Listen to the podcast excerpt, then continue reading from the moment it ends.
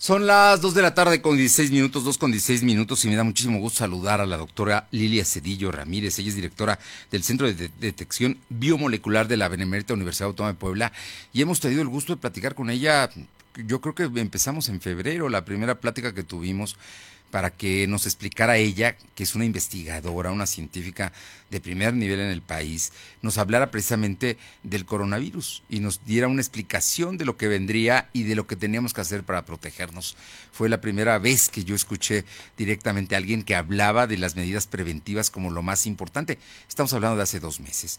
Bueno, pues el asunto se viene ya. Estamos a punto de entrar a la fase 3, eso ha dicho el subsecretario de Salud López Gatel, Hugo López Gatel, y posiblemente, posiblemente mañana se diera a conocer pero eso habrá que esperar y no adelantar vísperas en la conferencia de prensa que anunció el presidente para hablar específicamente de este tema.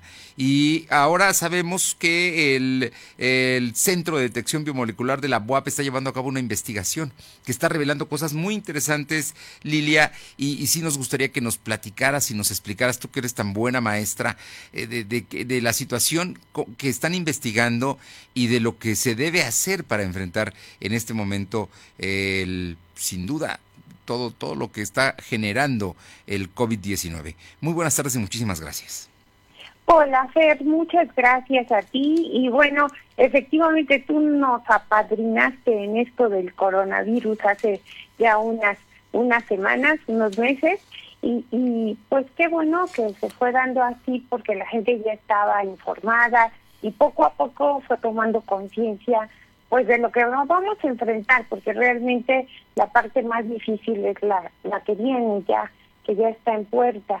Eh, es un tanto difícil de predecir cómo nos va a ir, pero la idea pues es que, es que todos seamos responsables y nos cuidemos. Y por otra parte, pues nosotros en el laboratorio también haciendo nuestro trabajo y, y poniendo un granito de arena para, para esta esta pandemia para tratar de, sobrellevarla pues lo mejor que se pueda.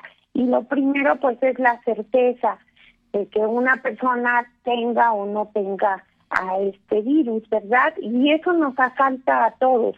De repente uno se empieza a sentir mal y lo primero que le entra es angustia de saber si tendremos o no el virus. Y en ese sentido hemos trabajado con dos pruebas. Una prueba que es el estándar de oro, es la PCR en tiempo real, que es la reconocida en todo el mundo como la prueba de diagnóstico a nivel de laboratorio.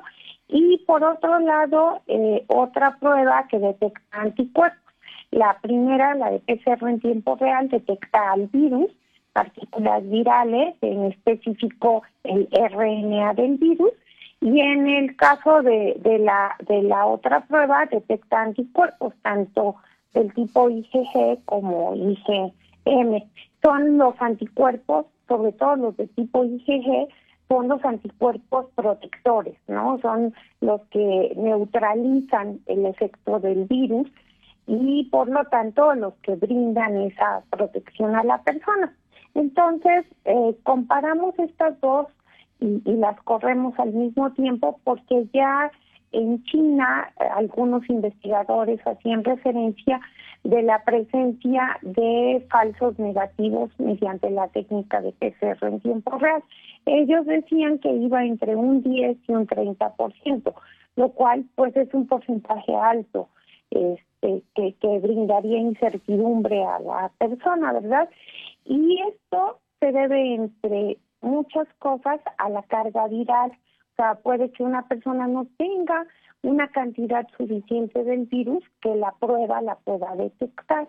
Y por otro lado, también se debe a las características de la prueba. O sea, la prueba en ella se tiene que extraer eh, ese ácido nucleico, ese material genético del virus, y luego utilizarlo. Y el RNA de este virus es, es lábil, es muy fácilmente se destruye, se inactiva y a veces no tenemos ni la cantidad ni la calidad de ese material y obviamente pues la prueba nos da negativo aunque la persona si pudiera tener eh, la enfermedad. Esto es muy importante, Lilia y doctora Cedillo, y yo sí quisiera subrayarlo, porque además de que es una investigación muy importante la que está llevando a cabo la UAP, nos está estableciendo y advirtiendo que la prueba que se está aplicando en México, en todo el país, y que además ya sabemos, nos los han dicho varias veces, que es estadística, no es a todos los que tengan el síntoma, ni es general como en otros países sí se ha llevado a cabo, concretamente en Corea o en Alemania. Aquí en México se ha hecho más bien a las personas que ya muestren o que tengan algunos síntomas, pero hay algunos que se están tomando pruebas y podría salir negativas, es lo que dices, falsos negativos. Es decir, yo digo, me dice, es negativo y de pronto siento que ya no pasa nada y a lo mejor me descuido. Pero, ojo, ahí es donde viene el problema, porque podría, por las características de la prueba, llevar entre un 10 y un 30% de que haya un falso negativo y sí tenga el virus. Exacto. Eh, en este sentido, bueno, ya a nivel mundial hay preocupación y se está pensando en sustituir esta prueba por otra pero desafortunadamente esa otra es, todavía más costosa que la PCR en tiempo real y necesita un equipo que no todos los laboratorios lo van a tener. Entonces, por eso es que dijimos, bueno, vamos a probar dos y tratar con eso a lo mejor de cubrir un mayor o una con una mayor probabilidad a aquellos que son positivos. Y ese fue la esa fue la idea inicial y es la idea con la que estamos trabajando. Y también se debe, entre otras cosas, a observaciones que se han visto. O sea, las personas a veces empiezan con los síntomas y no acuden rápidamente a hacerse la prueba, sino hasta que ya pasaron siete días, diez días, que están enfermos, entonces van al médico, pero en ese momento si se les hace la PCR, muy probablemente ya salga negativa porque la carga viral puede que ya haya disminuido.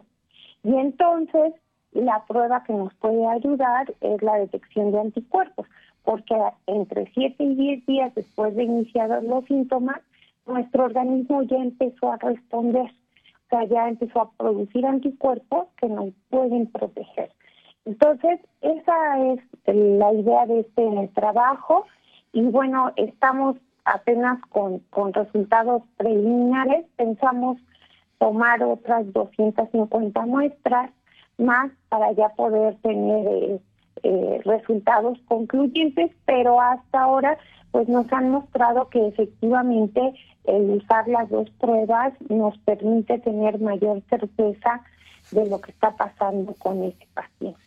Doctora Cedillo, con esto que nos estás comentando y explicando muy claramente, eh, las pruebas, hay una prueba que es la general, que se aplica en todo el mundo y en México es la que se está aplicando. en esta puede haber falsos negativos, no en todos los casos, pero en algunos sí, y puede ser un diagnóstico erróneo. Por ello, nosotros, la gente de a pie, tenemos que cuidarnos más porque podríamos tener eh, algún asunto, incluso los síntomas, y de pronto decir que la, la prueba salga negativa. Esa es una posibilidad. Por eso la recomendación de que se aplicaran las dos, pero hasta el momento eso no, no es todavía determinado por la Secretaría de Salud. Lo cierto es que hay que cuidarnos más y hay que de inmediato tratar de hacer la prueba en cuanto empiece uno a tener los síntomas. ¿Sí? Efectivamente, para que tengamos posibilidades de detectar al virus con la la prueba que se llama estándar de oro, que es la PCR en tiempo real. Y bueno, por otra parte, la otra, la detección de anticuerpos, es, es una prueba muy valiosa, no solamente para saber si la persona tiene el virus o no, sino para saber si ha estado en contacto con el virus y en el momento que esperemos sea pronto, que todo regrese a la normalidad lentamente, porque así va a ser, las personas que ya hayan estado en contacto con el virus y que tengan anticuerpos serán las que ya están protegidas y esas podrán llegar regresar a sus labores con más tranquilidad, ¿no? es como si fuera una es como si fuera una vacuna.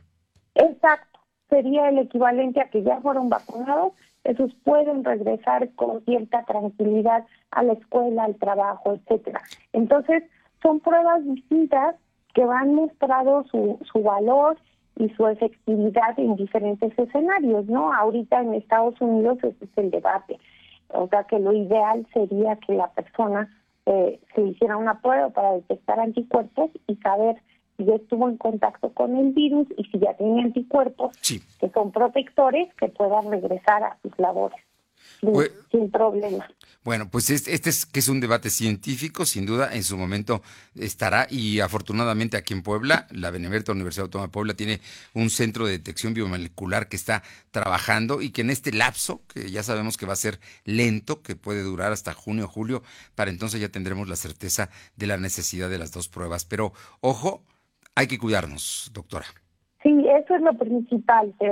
O sea, tenemos todos, todos la obligación por amor a nuestra familia de cuidar y por amor al prójimo, no solo a En general, sí, por supuesto, porque estamos expuestos de una u otra manera, aunque no, aunque estemos en la casa, podemos estar expuestos en algún momento a tener el virus y no tener los anticuerpos para combatirlo. ¿Nos puedes volver a decir cuáles son los síntomas para que la gente sepa eh, si en ese momento siente estos síntomas, hay que estar de inmediato reportándose al médico? Se, han reportado dos versiones, la de una infección de vías respiratorias con tos, con dolor de cabeza, con fiebre sobre todo, y, y, cuando ya se agrava, pues con dificultad para respirar, ¿verdad? Pero por otro lado, hay también reportes de personas que no cursan con estos síntomas respiratorios, pero que sí tienen un cuadro diarreico con fiebre. Entonces, ahí también hay que estar alertas y pensar que probablemente pudiéramos tenerlo. Entonces, no hay que descartar la diarrea con, con fiebre también. En ambos casos, la de fiebre, la temperatura superior a los 39 grados, es la que puede estar eh, marcando como una constante, digamos, de, de riesgo. Pero en una es la temperatura, la, eh, precisamente con, con la diarrea, y la otra es con enfermedades de las vías respiratorias. Efectivamente, sí. Pues, doctora Lilia Cedillo, como siempre, un gusto saludarte, eh, saber que estás trabajando, te felicito, yo entiendo que no es un trabajo sencillo, pero también sé tu vocación y pues adelante porque para el trabajo de ustedes va a ser muy importante para el futuro de, de todos, eh, de esta sociedad. Te agradezco muchísimo, doctora Cedillo. Así es, un abrazo a todos. Un fuerte abrazo, muchísimas gracias.